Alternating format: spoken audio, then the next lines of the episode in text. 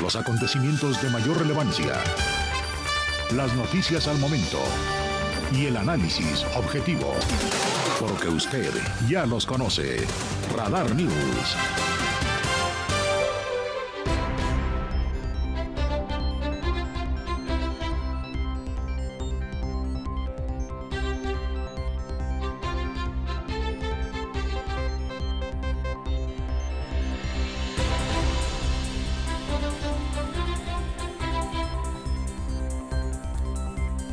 Están? Muy buenas tardes, la una en punto en la capital queretana. Soy Andrés Esteves, junto a un gran equipo de compañeros y compañeras. Gracias en verdad por su confianza. Esta nueva emisión de Radar News. Qué bueno que siguen en esta frecuencia. Aquí estaremos, Dios mediante, hasta las 3 de la tarde. Hoy que las noticias fluyen de manera interesante y nosotros le tenemos todo lo que usted debe conocer por qué ha ocurrido hoy, porque sucederá en las próximas horas aquí, ya sabes, sin refritos y con todo lo importante de las últimas horas y lo que vendrá en las próximas. En una jornada interesante, con la puerta abierta ya al arreglo en la UAC, que cumplirá el próximo viernes, cuatro semanas, un mes en paro de actividades. Y digo, ahora sí, con la puerta abierta al regreso a clases porque, como le conté eh, la tarde de ayer y ya entrada la noche, hubo un primer acuerdo, preacuerdo le podremos llamar, entre la Rectoría y Facultades Unidas para que a partir del día de hoy se pueda permitir puedan entrar de manera controlada gente del personal administrativo que requiera recoger expedientes o material de oficinas, en tanto se puede acceder nuevamente a las instalaciones de manera libre. Tentativamente en este preacuerdo se dice que mañana, una vez llevadas a cabo las mesas de trabajo iniciales sobre las respuestas al pliego petitorio, se firmaría un acuerdo entre las partes a fin de solicitar se expida la convocatoria para la sesión extraordinaria de Consejo Universitario. Esta se llevará tentativamente a cabo el viernes, que es día 28. Según los resultados de las mesas de trabajo y con el único punto a tratar sobre la firma del convenio derivado del pliego petitorio que daría fin al paro de actividades y se emitiría un nuevo mensaje de las partes. En teoría, de acuerdo a este primer eh, preacuerdo, el día 3 de noviembre, tentativamente, lo subrayo, sería el regreso a clases, después del puente de Día de Muertos, el día 3. Habrá que esperar, pero por lo pronto con esto nos amanecemos hoy en el inicio de las actividades que le relato a usted donde personal administrativo ya está eh, pudiendo ingresar para hacer aquello que le es indispensable en sus tareas, en sus funciones. Y mañana, una vez que se lleven a cabo mesas de trabajo sobre las respuestas al pliego petitorio, vendrá esa firma del acuerdo definitivo. Ojalá. Y luego el Consejo Universitario y ese regreso a clases para el día 3. Hoy también eh, leo en andresesteves.mx, ahí donde nos sigue, y en nuestro Twitter arroba andresestevesmx o la fanpage Magazine TV Cro o andresesteves.mx, que es la misma dirección, con las noticias siempre cuando tú las necesitas, cuando usted quiere estar bien informado. Le eh, contaba tempranito de una actividad eh, del gobernador con el CEA, la CEA, la Comisión Estatal de Aguas. El gobernador Curi encabezó la primera sesión ordinaria del periodo 2022-2023. Muy importante porque recordemos está en proceso el proyecto para Acueducto 3. En la sesión el vocal ejecutivo de la CEA, Luis Alberto Vega Ricoy, rindió su primer informe de actividades. Además, el gobernador tomó protesta a José Armando Presa Ortega y a Luis Alberto Martínez Flores como nuevos titulares de la Dirección Divisional de Hidráulica y Construcción y la Dirección de División de Saneamiento respectivamente. Esto fue temprano hoy ahí en la CEA, esos dos nombramientos, el informe del vocal y la sesión en el marco de todo esto que encabezó el gobernador del estado Mauricio Curi. Se sigue realizando la México Cumbre de Negocios. Hoy visitas importantes durante este evento que se realiza en el Querétaro Centro de Congreso. Le voy a platicar de lo que se ha dicho ahí. Por ejemplo, el tema de las relaciones México-Estados Unidos fue uno de los puntos que se abordaron con temor, con temor lo subrayo, podría regresar a la no cooperación como fue en otras administraciones puntuales, dijo Ken Salazar, no nos lo mandó decir cualquiera, ¿eh? lo dijo el embajador de la Unión Americana en el país, llamó a los asistentes a ser consistentes de que la relación podría volver donde no se vería a México como un verdadero socio. Fuerte, ¿eh? fuerte Ken Salazar hoy en la México Cumbre de Negocios. Ahí para que le vayamos midiendo el agua a los camotes, dijo el clásico, se ponen eh, radicales los gabachos, porque ya digo, no lo está mencionando cualquiera, es el embajador y en un foro de la importancia de la cumbre de negocios que cada año se realiza en nuestro país. Ese será uno de los grandes temas de la jornada que estaremos abordando. Todo el resto de la información también la presencia hoy de uno de los eh, periodistas e intelectuales más destacados del país vino a los desayunos que organiza mensualmente la Coparmex, la Confederación Patronal de la República Mexicana. El también académico Leo Zuckerman dictó la conferencia Perspectivas Políticas y Económicas ante los empresarios, donde fue contundente también al decir que hoy la política y la economía la rige el gobierno federal a partir de lo que tiene que ver con la sucesión presidencial del 24. Así que como usted observa bien, hay carnita, hay temas interesantes y polémicos de los que hablaremos en este momento y hasta las 3 en esta segunda emisión de Radar News. Le invito a participar con nosotros en nuestras redes sociales, las de Radar, el Twitter, por ejemplo, arroba Radar News 1075, WhatsApp 442592175. Así que comenzamos esperando que nos acompañe usted hasta las 3 de la tarde. Las 3 de la tarde que cedemos estafeta como cada día a Radar Sports con Víctor Morroy y Roberto Sosa, el más potente programa de la radio deportiva. Oli Lara con cultura y espectáculos. Bienvenidos, bienvenidas. Vamos al sumario si les parece en un momento. Porque siempre estamos cerca de ti. Síguenos en nuestras redes sociales. En Facebook, Radar News Querétaro. En Instagram, arroba Radar News 1075 FM. En Twitter, arroba Radar News 1075. Radar. Este es el resumen, lo más importante del día en Radar News. Es presentado por los más exquisitos platillos de comida tradicional mexicana de restaurante Hacienda Los Laureles.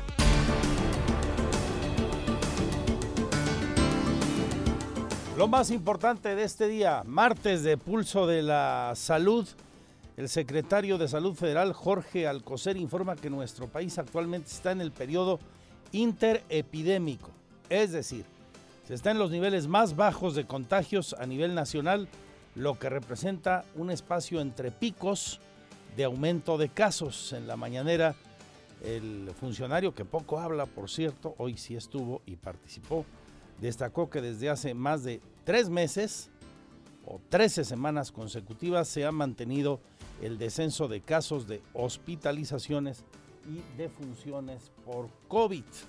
Aquí en Querétaro hoy se entregó reporte de la última semana y las noticias son buenas, muy buenas. Nadie falleció, no hay ningún paciente hospitalizado. La Secretaría de Salud informa, esta que está a cargo de Martina Pérez Rendón, que en los últimos siete días se sumaron solo 40 casos. Llegamos así a 180.196 casos sin ninguna defunción. Las mismas se estancan en 6.853. Nuestro más sentido pésame, por supuesto, y como siempre, a todas sus eh, familias, a quienes perdieron un ser querido durante esta terrible pandemia que finalmente parece va de salida, pero este, no dejemos, no dejemos que en un momento de descuido podamos contagiarnos, tener las precauciones en los lugares que hacía mérita, especialmente lugares cerrados, hospitales, en el transporte público siempre es recomendable y más cuando el autobús va eh, lleno con una capacidad importante. Eso en materia de salud. Aquí en la México Cumbre de Negocios, participaciones importantes hoy, eh, tanto presenciales como vía Zoom, entre las que eh, le destacaba usted al abrir el programa, la de Ken Salazar, una pues participación muy fuerte, donde eh, anuncia que las relaciones entre ambos países están en un mal punto y dice podría regresar el tiempo de la no cooperación. Es el embajador Ken Salazar al que escuchamos ahora. También todos ustedes, los tienen que estar muy conscientes que esos tiempos podían regresar en un momento que hay una división grande en los Estados Unidos con un encampamiento diciendo vamos a, las políticas donde los Estados Unidos no quiere estas relaciones, ni con México ni con nadie. Y en esos, esas percepciones, perspectivas, no se ve México como socio, se verá como socio comercial, no socio verdadero. Este evento en el marco, ya le digo, de la México Cumbre de Negocios. También en esta actividad, vía Zoom, el embajador de nuestro país en Estados Unidos señala que es tiempo de hacer esfuerzos en conjunto, coordinarse, por ejemplo, en temas como el cuidado del agua, añade que no se puede posponer esa conversación. Debemos de hacer otro esfuerzo en un lugar donde todavía no hay suficiente, llamémosle así, eh, densidad eh, política, eh, es en el tema del agua. El tema del agua va a ser un tema que hoy podemos hablar de ello, hoy nos podemos poner de acuerdo, hoy podemos lograr convenios pero cuando esté tan escasa que haya que ir por ella, va a ser muy difícil que nos pongamos Participó en el evento también el alcalde de Querétaro, Luis Bernardo Nava, quien destacó en el panel El futuro de las ciudades inteligentes en México las calificaciones crediticias del municipio de Querétaro. Y eso ha hecho que seamos un caso único en el país, en donde nosotros tenemos la calificación AAA, pasamos de AA más a AAA por Standard Poor's y Moody's, y esto nos coloca como el único municipio, el único gobierno local del país en haber alcanzado la más alta calificación. Estamos encima del soberano todavía porque logramos identificar que las fuentes de recursos son de las contribuciones locales y no dependemos del comportamiento de la federación. Este día y en el marco de la sesión del Consejo Directivo de la Comisión Estatal de Aguas, rindió su informe el vocal Luis Alberto Vega Ricoy. El gobernador en este evento también tomó protesta a dos nuevos funcionarios de la CEA, José Armando Presa Ortega y Luis Alberto Martínez, nuevos titulares de Dirección Divisional de Hidráulica y Construcción y saneamiento respectivamente. El gobernador del estado reconoció que se tiene el desafío de abastecer del vital líquido a Querétaro en forma suficiente, para lo cual aseguró ya se trabaja en diversas acciones para así mantener la calidad de vida de las familias queretanas. Este día se presentó un evento que se desarrollará el próximo 11 de noviembre por la tarde en el Club de Industriales. Se llama Forum Humanum, destinado a la gestión de capital humano en la era digital. Tilo Spanix, gerente general del organizador, empresa del ramo de recursos humanos, fue el encargado de hacer la presentación de ese evento. Más noticias.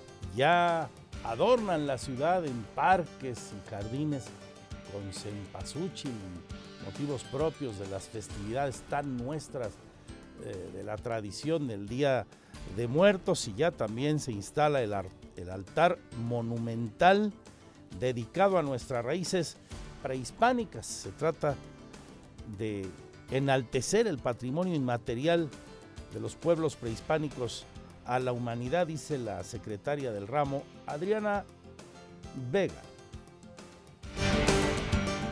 Y esta ocasión, del 27 de octubre al 6 de noviembre, tendremos el altar de muertos que es el, Mitlán, el camino a Mitlán. Decidimos hacerlo esta vez a todas nuestras raíces prehispánicas y todo lo que significa, lo que envuelve y lo que conlleva para enaltecer todo lo que tenemos como patrimonio inmaterial de la humanidad y poder regresar a nuestras raíces, rescatarlas y, como bien les comenté, enaltecerlas. Hoy el gobierno concentra todo en la sucesión presidencial, la economía y la política. Y esto no es bueno.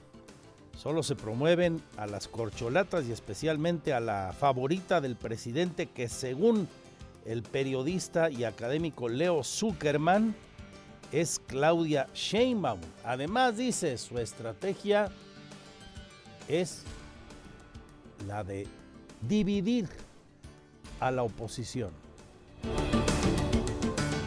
Para el presidente López Obrador el objetivo su prioridad número uno, dos, tres, cuatro, todas, es entregarle la banda presidencial a la persona que él quiera dejarle la banda presidencial. Él se levanta todas las mañanas, muy tempranito, no pensando en la inseguridad y el gabinete de seguridad, sino en cómo le va a hacer para entregarle la banda presidencial a su sucesor o sucesora. Querétaro se suma al amparo nacional contra el gobierno federal para exigir la compra de la vacuna contra la viruela símica, la viruela del mono. Colectivos en pro de los derechos humanos LGBTQ exigen al gobierno de López Obrador una estrategia eficaz ante esta infección que afecta mayoritariamente a los hombres de la diversidad sexual. Habla uno de sus voceros. Benjamín Delgado. Eh, la marcha se une al tema de la viruela símica, ya que estar, es un tema que, crucial y que está afectando a nuestras poblaciones, en específico a las poblaciones de hombres que tienen sexo con hombres y más en especial a las personas vulnerables o eh, personas que viven con VIH. El tema es que eh, hemos visto que el gobierno federal ha estado renuente a la, a la prevención tanto de COVID. Se, en un principio se mostró muy renuente a comprar las vacunas y en este caso ahora está también muy renuente a comprar la vacuna de la viruela símica. En la información de nuestros municipios, nota destacada la de hoy que nos llega del Marqués, donde el edil Enrique Vega Carriles fue a supervisar los trabajos ya finales de la obra de rescate integral de la Alameda y la construcción del foro de El Capulín, la famosa alberca del Capulín en la Cañada. Ahí Enrique Vega declaró que el compromiso es sacar a esa cabecera municipal y a todo el municipio adelante.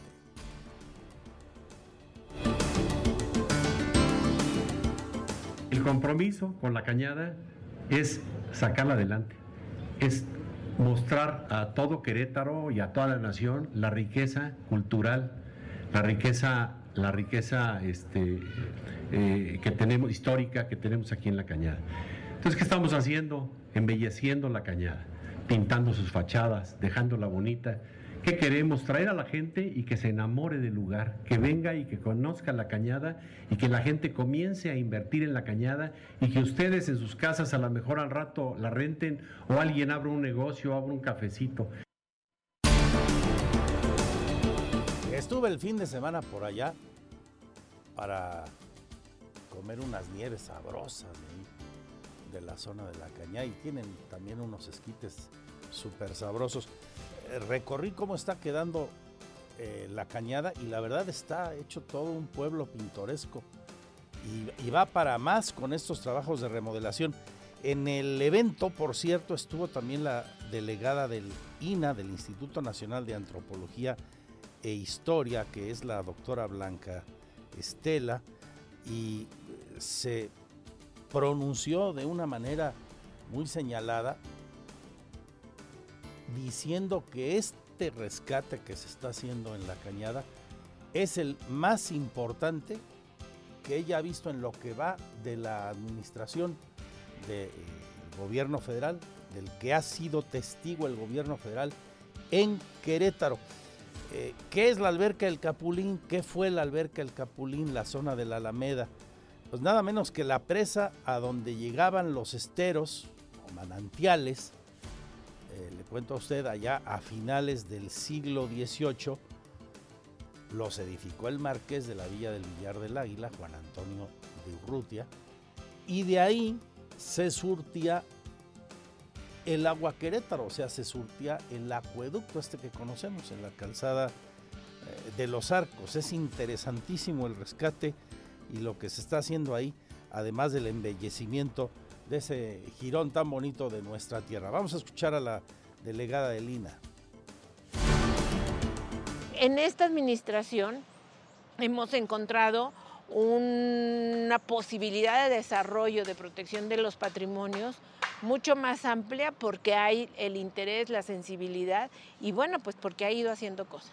Para mí recuperar este como un espacio público es, una, es un ejemplo de la, de la importancia que tiene el presidente hacia sus habitantes. Y es un ejemplo de los habitantes que demandan sus espacios para recuperar su vida social armónica. Importantes actividades y eventos se desarrollan en varios municipios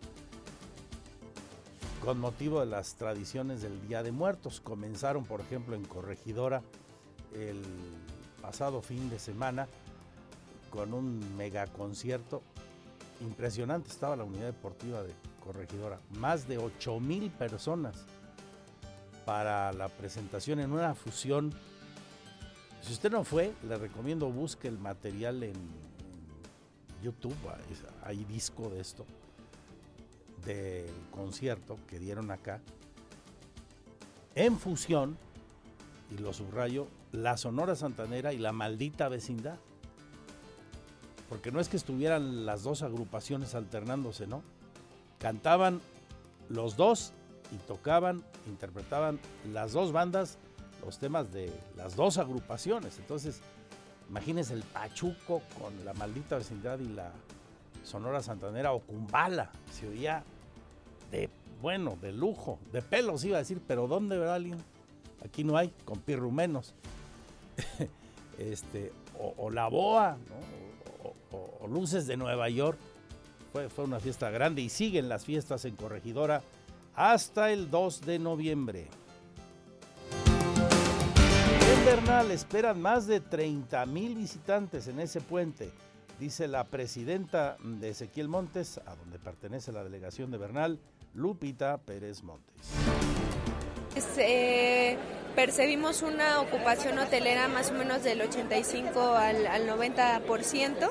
Este, en donde pues va a haber una amplia derrama económica para, para Ezequiel Montes. ¿De cuánto se calculó esa derrama económica? Más o menos de unos 20 millones. ¿Y cuántos turistas espera que arriben en estos días? pues más o menos por fin de semana estamos esperando entre 30 mil visitantes.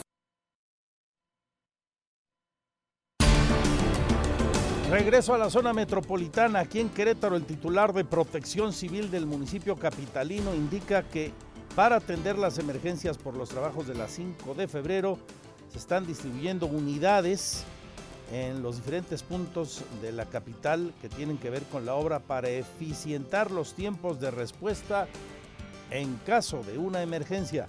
Es Francisco Ramírez Santana. Tenemos eh, personal eh, de manera permanente 24/7 por parte del Departamento de Emergencias atendiendo todas y cada una de, estos reportes. Tenemos distribuido al personal de protección civil en la zona norte de la ciudad, en la zona centro y en la zona sur. Hoy, eh, estratégicamente, por ejemplo, la zona sur para la atención de emergencias no es el centro histórico, es eh, la delegación Epigmenio González, porque de ahí nosotros estratégicamente podemos distribuir a cualquier punto de la ciudad alguna unidad de emergencia. Obras. Se nota, por supuesto, mayor congestionamiento vial, ni duda cabe. Pero no se ha colapsado la ciudad, ¿eh? afortunadamente. Y, y, observo, y qué bueno, e invito a que así siga siendo y mejor aún, mucha prudencia al conducir, paciencia, más paciencia de los automovilistas, se han modificado los, hábitos de traslado, adelantando los tiempos para así eh, que haya menos contratiempos. Y mire que hay gente que se empeña en, dificultarle la vida, las cosas a otras personas. Hoy, por ejemplo, lo notaba en Bernardo Quintana en el sur. No sé qué empresa, pero lo que sí sé es que hace más de un mes y medio empezaron abrir una zanja en el carril de baja, el de la extrema izquierda, el de la extrema derecha, carril de baja de Bernardo Quintana, ahí frente al centro cívico, en dirección sur a norte, o sea, del centro cívico hacia el centro. Ahí abrieron una zanja. Están construyendo, vaya usted a saber qué, ahí en la zona del Tángano, otro asunto para la polémica, pero bueno, alguien abrió una zanja. Desde más o menos esa altura, donde está Coloria, esos edificios de por ahí, un restaurante, hasta casi la terminal de autobuses. Abrieron la zanja, le echaron arenita y ahí arréglate. Ahí la dejaron. Ahí el que venga atrás, ¿no? Y la autoridad encargada de dar el permiso, ¿a qué hora le está pidiendo que cuando la situación amerita que todos los carriles disponibles de todas las calles se utilicen? Ahí tenemos ese terregal eh, eh, en condiciones deplorables para una circulación óptima de vehículos, sobre todo a las horas pico. Pues no, señor. Se llegó a venir el tiempo de la obra de 5 de febrero, sabíamos que se iba a afectar Bernardo Quintana en todo su tramo, y nadie presionó nada, ni nadie hizo lo que tenía que hacer para dejar la superficie de rodamiento en las condiciones adecuadas. Y como le digo, no es un tramo menor, son varios kilómetros donde pues esa zona de rodamiento, ese carril está en pésimo estado y por tanto o no lo usan los automovilistas porque les vaya a pasar algo a los vehículos o de plano si lo tienen que usar en la hora pico pues a riesgo de tener alguna descompostura y obviamente circular a menor velocidad. Hay para quien corresponda. Bueno, con esto y mucho más hasta las 3. Soy Andrés Esteves y en el Twitter, arroba Andrés Esteves, arroba Andrés Esteves MX, es el Twitter. Estoy interactuando con ustedes para recibir observaciones como esta que me hicieron llegar y fuimos a visitar y muchas más. Bienvenidos, bienvenidas. Una 37 de esta tarde ya.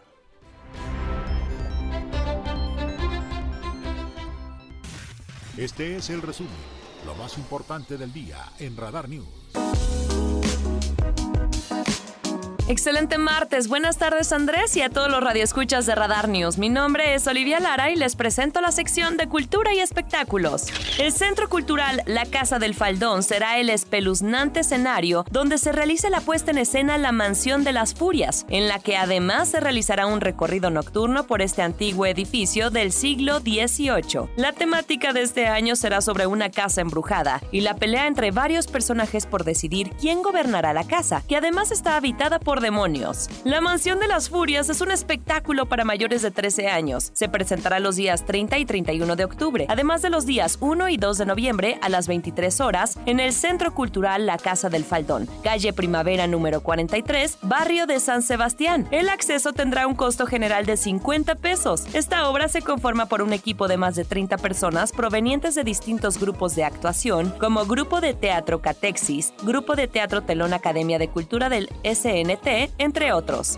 En más información se acerca el Día de Muertos y la Secretaría de Cultura del Estado de Querétaro convoca a las bibliotecas públicas y comunitarias a participar en el concurso estatal de ofrenda tradicional de muertos 2022. Podrán participar las bibliotecas pertenecientes a la Red Estatal de Bibliotecas Públicas, así como las bibliotecas comunitarias municipales y bibliotecas escolares rurales de nivel preescolar y primaria. No podrán participar bibliotecas escolares federales que cuenten con apoyos de acervos infantiles. Las inscripciones se llevarán a cabo vía telefónica a través del número 442-228-7845 y vía en el correo electrónico revp.querétaro.gmail.com. La modalidad de este concurso se refiere específicamente a la creación de ofrendas tradicionales con elementos prehispánicos, mismos que deberán instalarse dentro de los centros educativos a partir del viernes 28 de octubre y hasta el 4 de noviembre. La fecha límite para responder a esta convocatoria es el jueves 27 de octubre a las 13 horas. Los jueces tomarán su decisión tomando en cuenta los siguientes aspectos. Los cuatro elementos del ciclo de vida, agua, tierra, viento y fuego, la representación del cielo, la tierra y el inframundo, pan de muerto, flor de cempasúchil, copal o incienso. Noche del Dragón Invernal, una fiesta medieval, donde los visitantes podrán pasar una experiencia entre dragones, hadas y castillos. Serán los días viernes 28 y sábado 29 de octubre, donde se recibirán a los visitantes en las instalaciones del Hotel Medieval en Bernal para vivir la Noche del Dragón, un evento familiar donde se podrá vivir la experiencia de recorrer un castillo real, disfrutar de los diferentes artistas de la talla de Emma Caló, visitar el mercadito donde se podrán encontrar un sinfín de productos orgánicos y artesanales, concursos de dragones, talleres y una cena show al estilo medieval. Los asistentes podrán asistir disfrazados de hadas, elfos, princesas, caballeros y apuestos guerreros. Esto fue todo en Cultura y Espectáculo. Buen provecho excelente tarde y hasta mañana. Porque siempre estamos cerca de ti. Síguenos en nuestras redes sociales. En Facebook, Radar News Querétaro. En Instagram, arroba Radar News 1075 FM.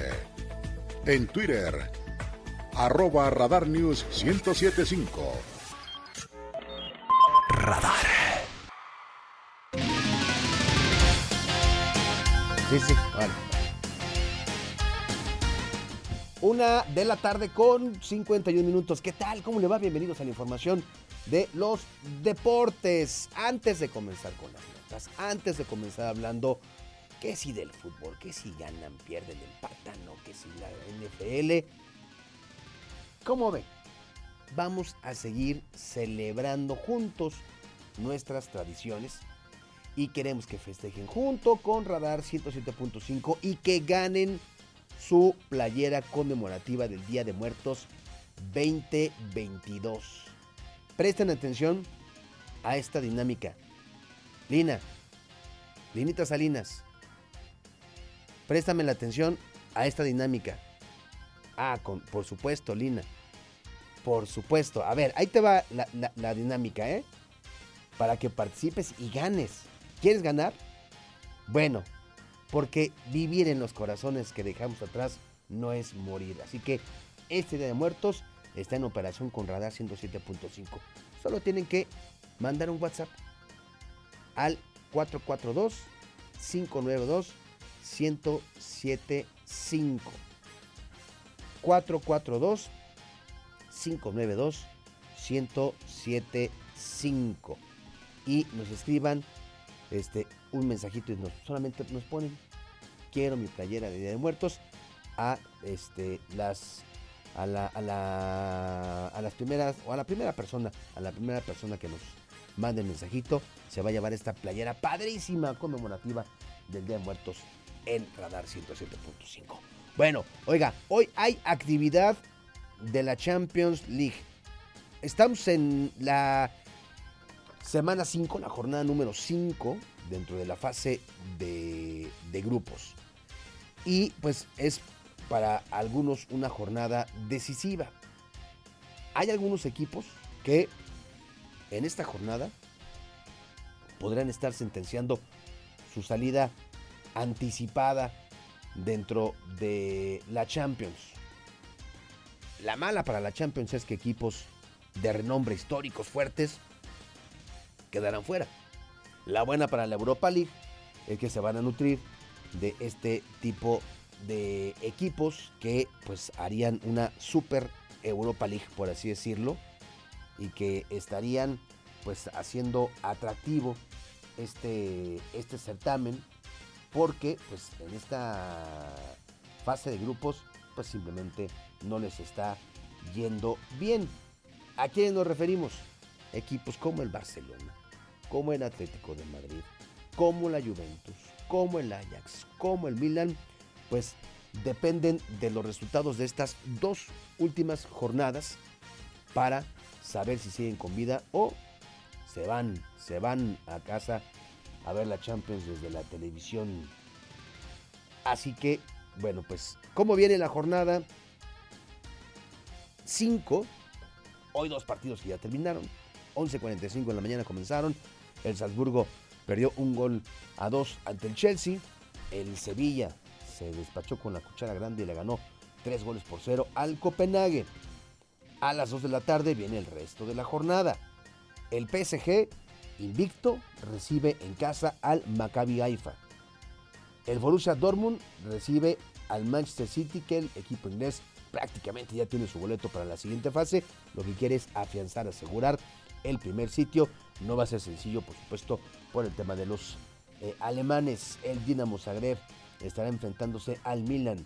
Benfica y Juventus se verán las caras. Para la Juventus es primordial, importantísimo ganar.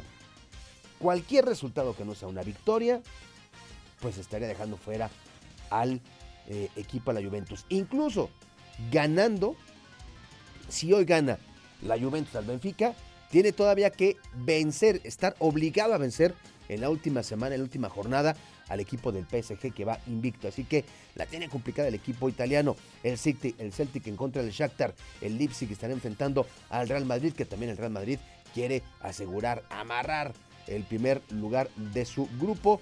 Y esos son los partidos que se tienen contemplados para el día de hoy. Mañana sigue la actividad. El Inter en, contra del Victoria Pleasant.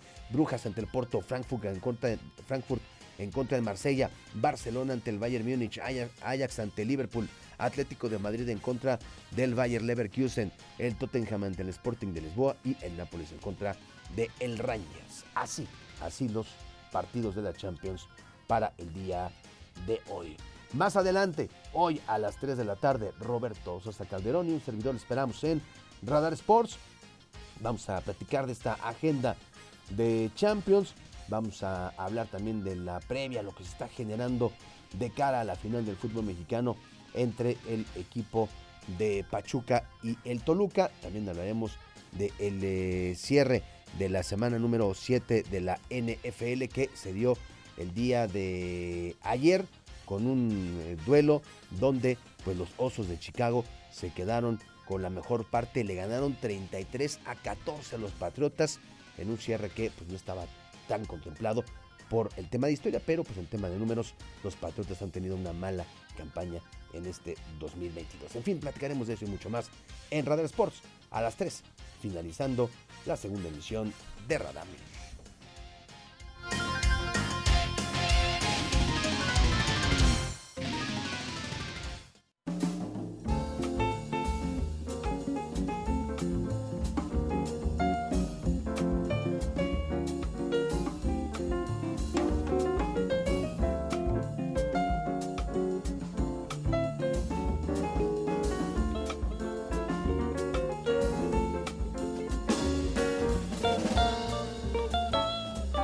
Ven y descubre las notas del vino. Falta muy poco para el Festival de Vino Queretano, este encuentro de viñedos y bodegas, el más grande de la región, con más de 300 etiquetas en exposición. Así que pues vamos a conocer el vino Q, un vino exclusivo creado entre todos los vitivinicultores, mi querido Andrés.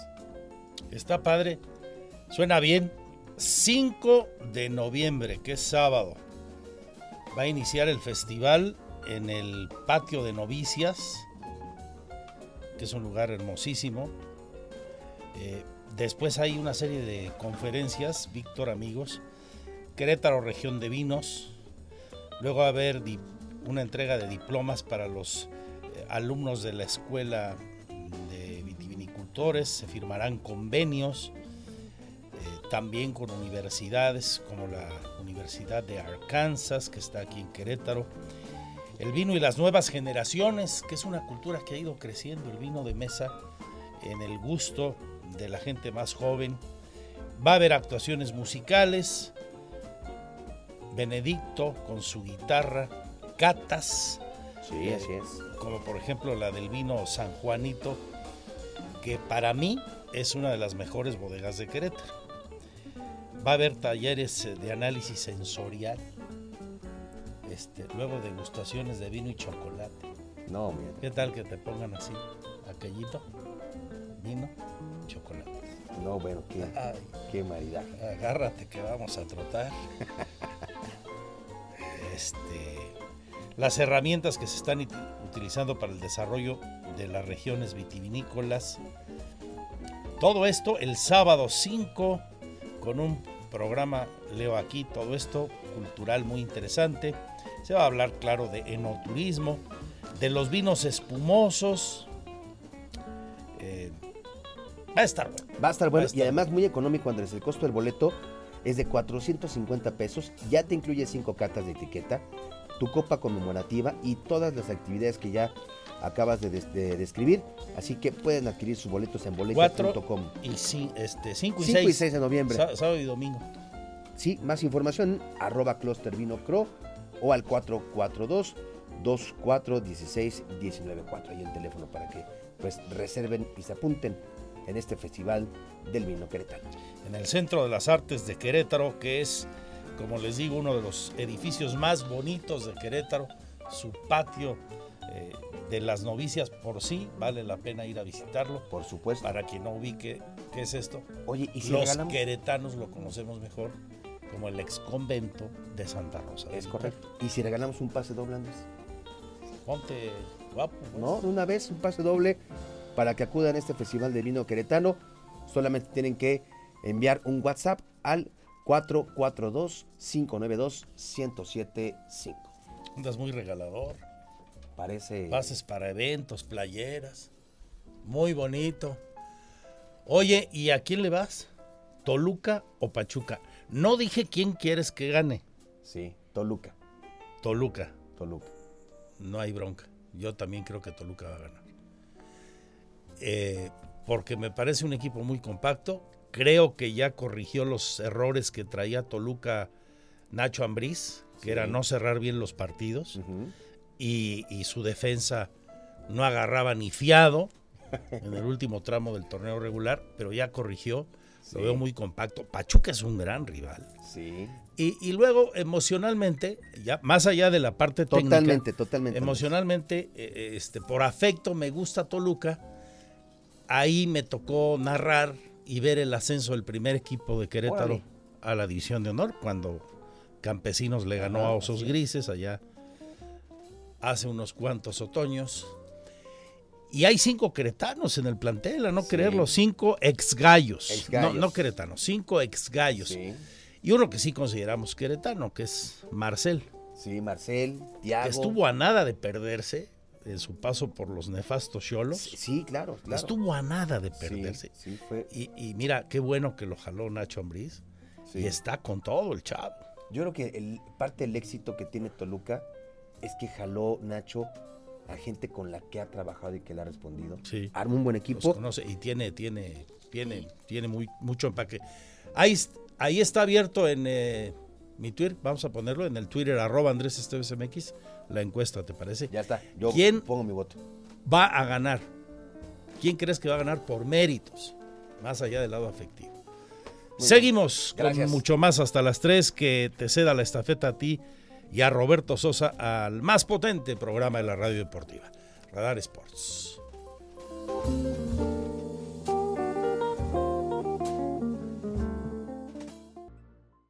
Radar. Radar News, la mayor cobertura informativa. Continuamos 107.5 FM Radar y Radar TV, Canal 71, la tele de Querétaro.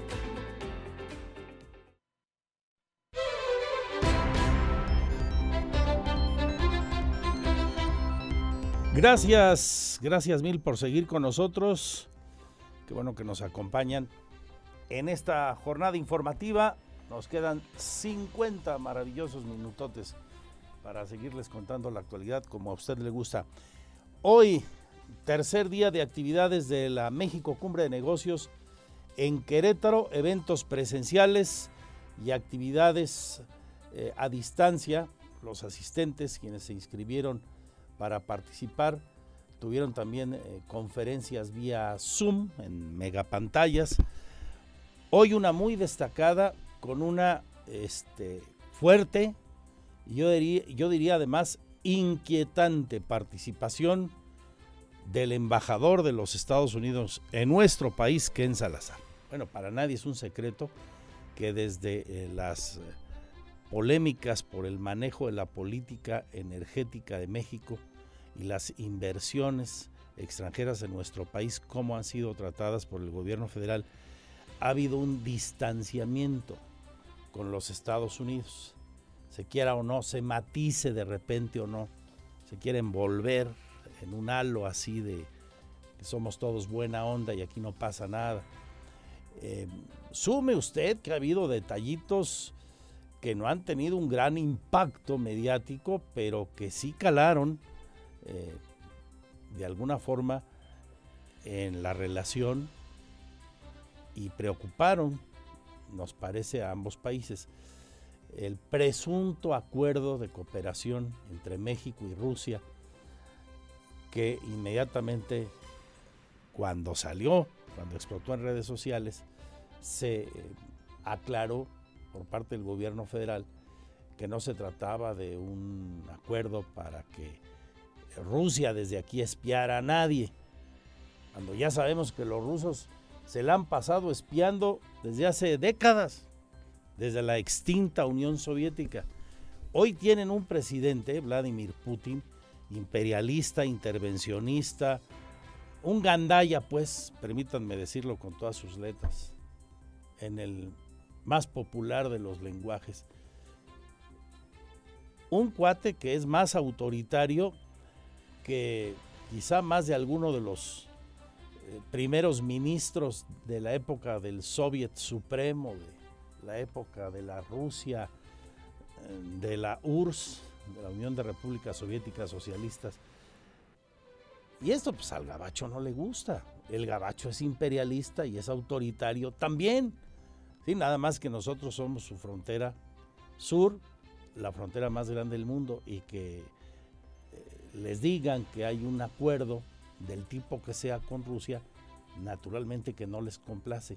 Y que en Salazar sin medias tintas, dijo, no estamos en un buen momento y podemos regresar a los tiempos de la no cooperación. Habría que preguntarle a él cuáles fueron esos tiempos de la no cooperación. a qué momento puntual o momentos exactos de la historia de la relación bilateral se refiere. Nos los podríamos imaginar. La época de Luis Echeverría, de la docena trágica luego con López Porpillo, en paz descanse. Ambos. Pero así específicamente no fue tan claro en ello. Y sí lo inquietantemente ambiguo al señalar vía Zoom que las relaciones pueden regresar a ese punto de no cooperación. Ken Salazar en el marco de la cumbre de negocios. Las relaciones entre México y Estados Unidos podrían regresar a la no cooperación, como lo fue con la administración anterior, señaló Ken Salazar, embajador de la Unión Americana en el país. En el marco de la cumbre de negocios, llamó a los asistentes a ser conscientes de que ese tipo de relación podría volver, donde no se vería a México como un verdadero socio. También todos ustedes, tienen que estar muy conscientes que esos tiempos podían regresar en un momento. Que hay una división grande en los Estados Unidos con un encampamiento diciendo vamos a, las políticas donde los Estados Unidos no quiere estas relaciones, ni con México ni con nadie. Y en esos, esas percepciones, perspectivas, no se ve México como socio, se ve como socio comercial, como socio verdadero. El embajador aseguró que hay una muy buena relación entre las dos naciones, donde son verdaderos socios, esto a pesar de las negociaciones que habrá en tema de energéticos. Recordar que Canadá y Estados Unidos señalaron que en el país hay una preferencia en la entrega de contratos a Pemex y la CFE, a pesar de que el TEMEC estipula la generación de competencia en cuestiones energéticas. En ese sentido, Salazar no ahondó mucho en esta situación entre los países de América del Norte y prefirió reiterar los diálogos positivos que se tienen, cuestión que se deben de preservar, porque no sabe cuándo se puede modificar dichas relaciones. Para Grupo Radar, Diego Hernández. ¿Y usted la ambigüedad en el lenguaje de Ken Salazar? Somos o no somos, ¿verdad? Regresamos o no regresamos a los tiempos de la no cooperación. Él dice que en el sexenio pasado, francamente yo no lo noté, pero él, eh, yo creo que mañosamente, el gabacho es vivillo, este, la suelta así, ¿no? La deja ahí. Este, para enviar mensaje a quien corresponda. Este que es un visitante habitual a Palacio Nacional. Ha habido épocas en las que va hasta una o dos veces por semana a la presidencia de la República. Bueno, ahí está el eh, tan inquietante como confuso y directo mensaje de Ken Salazar. Bueno, en el marco de este evento, Diego Hernández nos cuenta lo que a distancia platicó también con los foristas, el embajador ahora de México en Washington, Esteban Moctezuma. Es el momento para hacer esfuerzos en conjunto y coordinarse en cuanto al cuidado del agua detalló Esteban Moctezuma, embajador de México en Washington, D.C., donde añadió que no se puede posponer dicha conversación. Debemos hacer otro esfuerzo en un lugar donde todavía no hay suficiente, llamémosle así, eh, densidad eh, política, eh, que es en el tema del agua. El tema del agua va a ser un tema que hoy podemos hablar de ello, hoy nos podemos poner de acuerdo, hoy podemos lograr convenios, pero cuando esté tan escasa que haya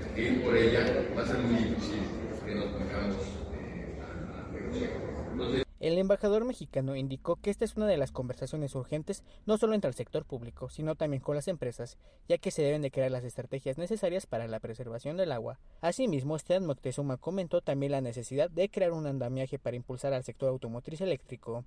Para Grupo Radar, Diego Hernández. Y entre los eventos de este día también la participación en el panel denominado El futuro de las ciudades inteligentes de México del presidente municipal de la capital queretana. Ahí estuvo Alejandro Payán.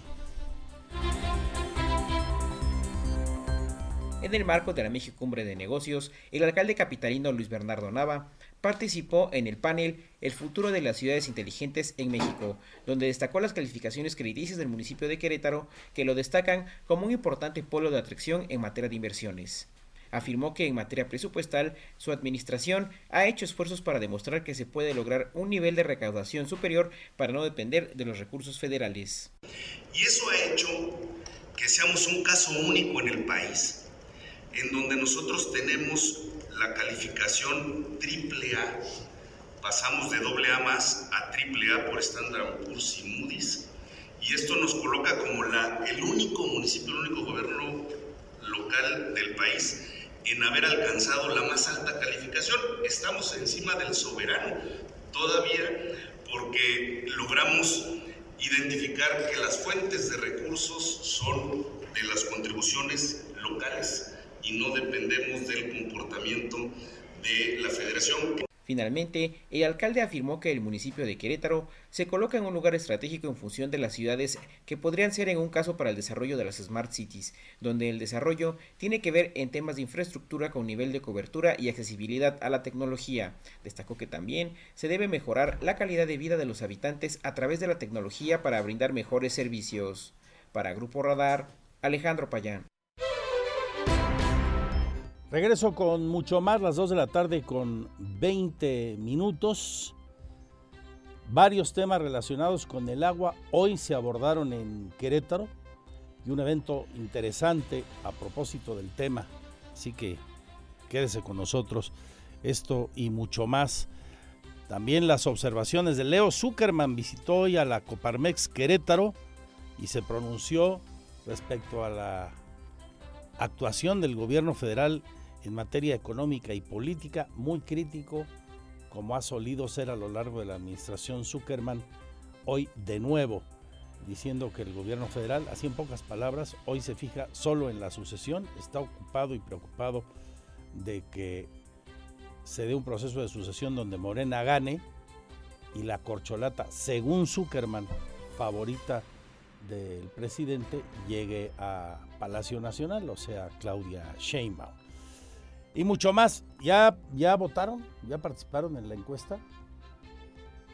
¿Quién pronosticas ganará la final? ¿Por qué lo consideras mejor equipo? Van 78 votos desde que la subimos. Hace un rato la gente dice 52.6 que ganará Pachuca, 47.4 que ganará el Diablo Rojo.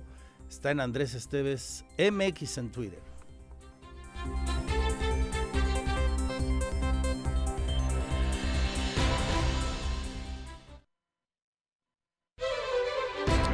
Seguimos con los grandes temas del día y la información de las últimas horas.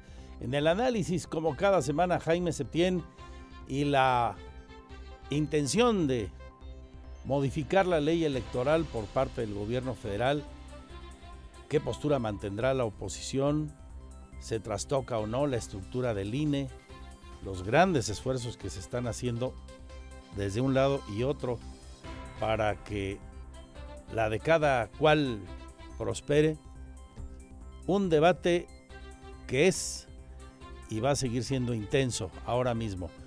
Y también otro debate desde el ámbito de los intelectuales, de los académicos, muchos de ellos que han venido cuestionando la política pública de los últimos meses en la materia y en temas de economía también.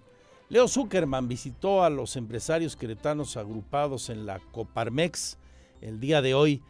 ¿Qué dice el conductor también de espacios informativos en eh, Televisa y otros medios? Ahí estuviste, Abraham Hernández, te saludo con gusto. Iván González, Iván, Iván González. Te saludo, Iván, con placer. Muy buenas tardes, como bien señalas, en el marco del desayuno mensual de socios de la Confederación Patronal de la República Mexicana, la Copa Coparmex, el comentarista y académico Leo Zuckerman dictó la conferencia Perspectivas Políticas y Económicas ante los empresarios fue contundente. Hoy la política y la economía la rige y la dicta el gobierno federal y esta se está destinando a la sucesión presidencial señaló que el presidente de la República, Andrés Manuel López Obrador, tiene una única encomienda, que es asegurar la entrega de la banda presidencial a quien él considere sea el mejor candidato de su partido. Y bueno, también comentó que para que es evidente que para el presidente de la República es Claudia Sheinbaum la que encabeza las corcholatas que ha destapado. Así lo dio a conocer en esta desayuno mensual. Escuchemos. Para el presidente López Obrador el objetivo, su prioridad número uno, dos, tres, cuatro, todos, es entregarle la banda presidencial a la persona que él quiera dejarle la banda presidencial.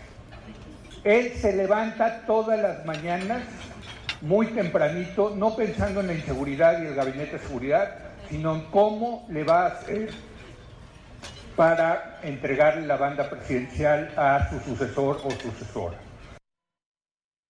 Andrés señaló que la economía se centra en programas sociales para generar un clientelismo que se traducirá en votos en el 2024. También señaló que la estrategia es dividir a la alianza opositora que es PAN, PRI y PRD. Por su parte, el presidente de Coparmex en Querétaro urgió a construir un nuevo modelo de nación que sea inclusivo, que sea eh, respetuoso de la dignidad humana, que sea libre y sobre todo que también haya libre competencia. Esta es información, Andrés. Muchas gracias. Y ahora el tema de la reforma electoral, tema que va a dar para mucho en los siguientes días, con Jaime Septién.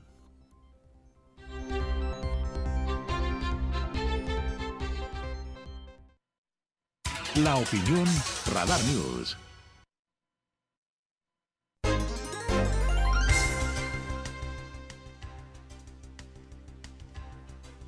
Muy buenas tardes, Andrés, amigos. Creo firmemente que el Instituto Nacional Electoral, el INE, no se debe tocar.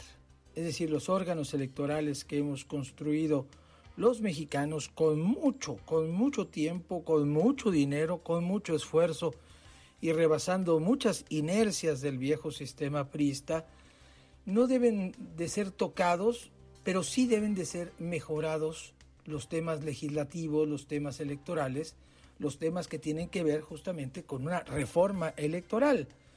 Lo he dicho en este espacio, el INE es el árbitro que pusimos los mexicanos para definir nuestro voto.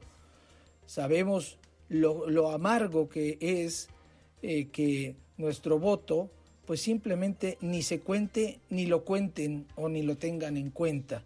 Cuando el gobierno es juez y parte, cuando el gobierno es el que cuenta los votos y el que adjudica los triunfos y las derrotas, pues ya vivimos durante 71 años en nuestro país lo que esto significa. Y esto no debe volver. Los órganos, los órganos electorales deben de tener una autonomía y al mismo tiempo una capacidad de sancionar, de arbitrar las elecciones de manera equitativa, de manera razonable y también, evidentemente, de manera objetiva pero pues eh, la verdad es que el INE, con muchos altibajos, bueno, pues qué institución eh, es perfecta en, el mundo y desde luego en México, pero ha salvaguardado la democracia mexicana. La ha convertido en una democracia, pues, eh, pues que es, ya no es niña ni es joven, ya está entrando en una etapa de adultez que a todo el mundo, a todo el mundo debería de enorgullecernos y de cuidar justamente que esto siga mejorándose, perfeccionándose. Creo que eh, la iniciativa de reforma que está proponiendo el partido en el poder, pues evidentemente quiere debilitar al, al Instituto Nacional Electoral para poner, a mí me parece absolutamente absurdo esto de elegir los consejeros electorales a mano alzada, me parece eh, completamente fuera de cacho, ¿no? Como dirían los taurófilos, pero me parece también que la propuesta de la oposición a Morena, pues es, es la, fundamental, es decir, vamos a mejorar, vamos a mejorar a toda la, parte, digamos, de, de, la organización electoral, de la, de la justicia electoral, etcétera, pero no vamos a tocar al órgano que es el árbitro de las elecciones. El INE ha hecho creíble que para los mexicanos sucediera un milagro, es decir, que pasara lo increíble, que nuestros votos contaran y se contaran. No podemos volver a los tiempos del carro completo. No debemos volver a los tiempos de la aplanadora electoral, que era al mismo tiempo la aplanadora eh, legislativa y ejecutiva. Es decir, esta división de poderes tiene que tener árbitros y tiene que tener árbitros autónomos. Y tenemos que defenderlos con uñas y dientes. Es así como los ciudadanos podemos hacer política, debemos hacer política. No hay que estar fuera de ello, porque la política, y sobre todo la política que garantiza los mínimos democráticos, es una política de fondo y no solamente de forma. La democracia es eh, el camino correcto, es, eh, es la única que garantiza la expresión popular al asignar o quitar a los gobernantes y es algo que debemos defender, vuelvo a decirlo, con uñas y dientes, sobre todo en el tema del árbitro electoral.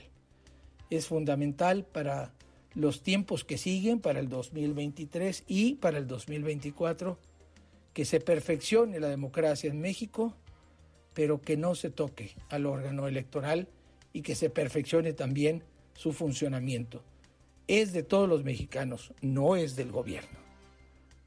Gracias Andrés, gracias amigos, hasta la próxima.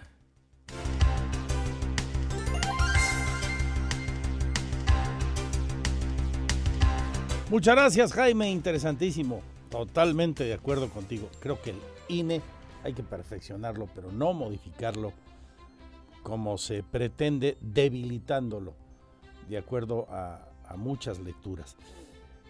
Regreso con más.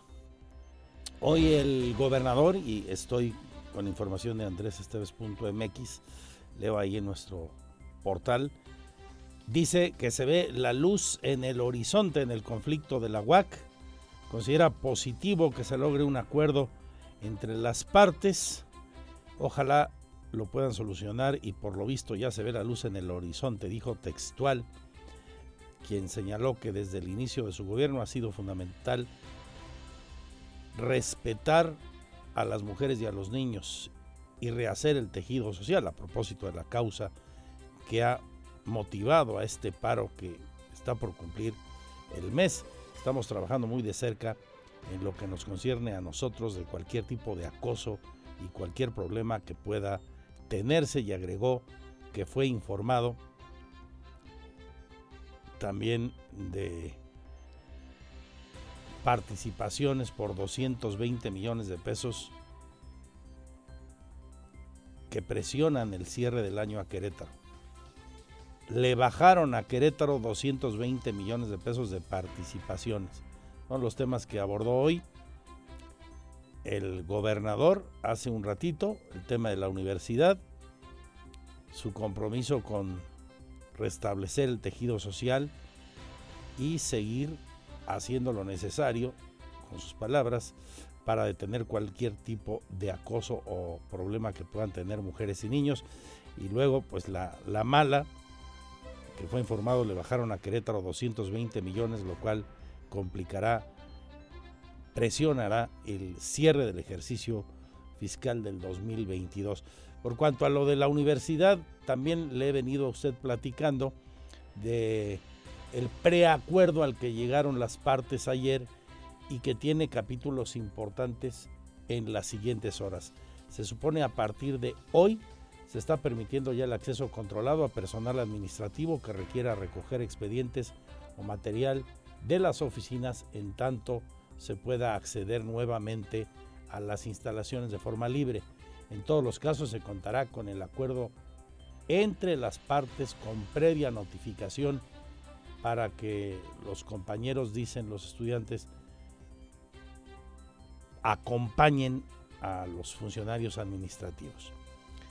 El preacuerdo dice también que tentativamente mañana, una vez que se lleven a cabo las nuevas mesas de trabajo sobre las respuestas al pliego petitorio de ellos a la universidad, se firmará un acuerdo entre las partes a fin de solicitar se expida la convocatoria para que haya sesión extraordinaria de Consejo Universitario. Este, el Consejo Universitario, se estaría realizando el próximo viernes 28. Y el pronóstico es que las actividades se reanuden formalmente al día siguiente de levantarse el paro. Estas podrán iniciar de forma virtual y presencial a partir del 3 de noviembre, después del puente de Día de Muertos. Eso es lo que se lee en el documento al que le seguimos dando seguimiento para todas y todos ustedes.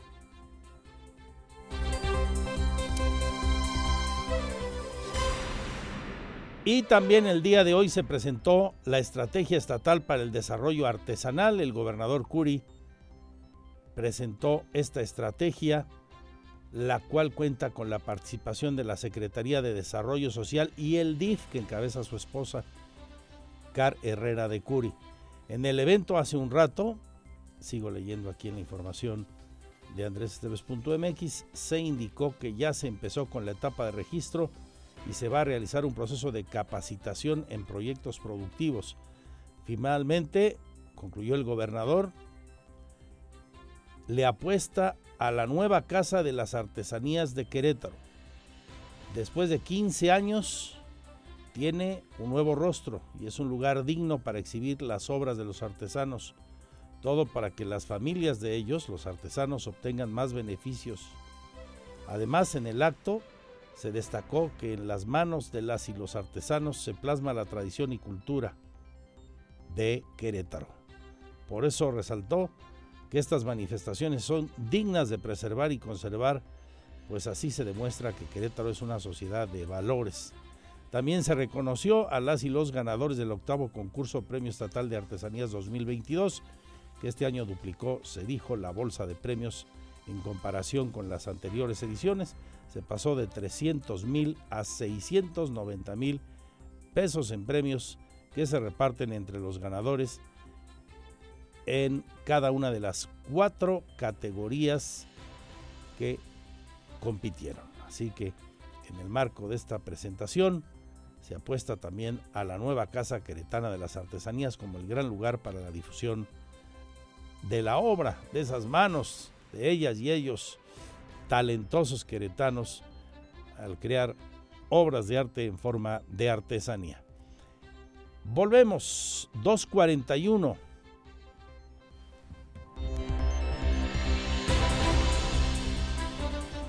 Porque siempre estamos cerca de ti. Síguenos en nuestras redes sociales. En Facebook, Radar News Querétaro. En Instagram, arroba Radar News 1075 FM en Twitter, arroba Radar News 1075. Dice el gobernador que va en tiempo y forma la obra de la 5 de febrero, en estos primeros días de la segunda etapa, y hace dos precisiones interesantes. Ha pedido a obras públicas que ilumine más la vialidad para que haya más seguridad por las noches y madrugadas que se sigue ejecutando la obra 24/7 y también que instruyó a su secretario de Finanzas para que dialogue con SCT con la finalidad de revisar cómo pueden lograr descuentos en las cuotas de peaje de la carretera 57D para las unidades de carga pesada y también retirar un tope en libramiento norponiente en ambas acciones buscando que ese transporte no circule por la 5 de febrero en sus laterales, que son las únicas que están hoy abiertas. Se está clausurando la México Cumbre de Negocios en este tercer día de actividades y desde ahí llega una nueva buena noticia. Crece Michelin, la llantera francesa en Querétaro, con una nueva inversión por más de 150 millones de pesos. La empresa francesa Michelin anunció una inversión por 150 millones de pesos para la instalación de una nueva planta de recauchutado de neumáticos y para la ampliación de su línea de producción de llanta de la marca BF Goodrich en Querétaro. Esto en el marco de la clausura de la vigésima edición de la México Cumbre de Negocios que se lleva a cabo en el Centro de Congresos. El gobernador del estado, Mauricio Curi González, precisó que esta empresa generará 200 nuevos empleos especializados en la entidad. Este fortalece la presencia de capital de origen francés en nuestro estado y causa un impacto positivo en uno de los motores de nuestra economía es, es la automotriz, que genera más de 51 mil empleos para las y los queretanos. En este marco, el mandatario estatal destacó que en estos tres días de la México Cumbre de Negocios se han anunciado ya 1.200 nuevos empleos y una inversión cercana a los mil millones de pesos. En el periodo de enero a julio de este año, Francia ha invertido en la entidad 145 millones de dólares con la llegada de nuevas empresas a la entidad. Para Grupo Radar, Andrea Martínez. Querétaro, organizaciones vinculadas eh, con los grupos LGBT más Q se amparan también contra el gobierno federal, piden que compren más vacuna contra la viruela del mono, la viruela cínica.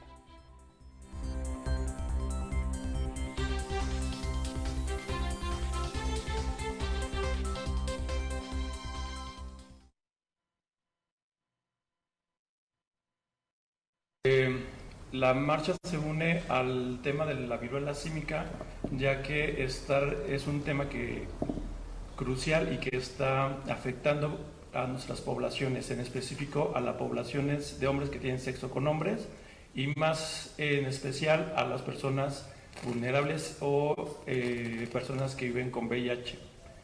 El tema es que eh, hemos visto que el gobierno federal ha estado renuente a la a la prevención tanto de COVID. Se, en un principio se mostró muy renuente a comprar las vacunas y en este caso ahora está también muy renuente a comprar la vacuna de la viruela símica. Ahí eh, la intervención del vocero de estas organizaciones, varias, más de ocho, que están aquí en Querétaro promoviendo eh, este movimiento. Tengo más para usted enseguida.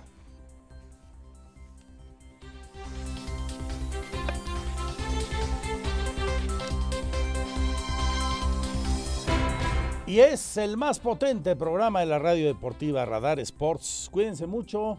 Soy Andrés Esteves. A todos les agradezco, a todas su preferencia, junto con mis compañeros. Salud y suerte. Adiós, adiós.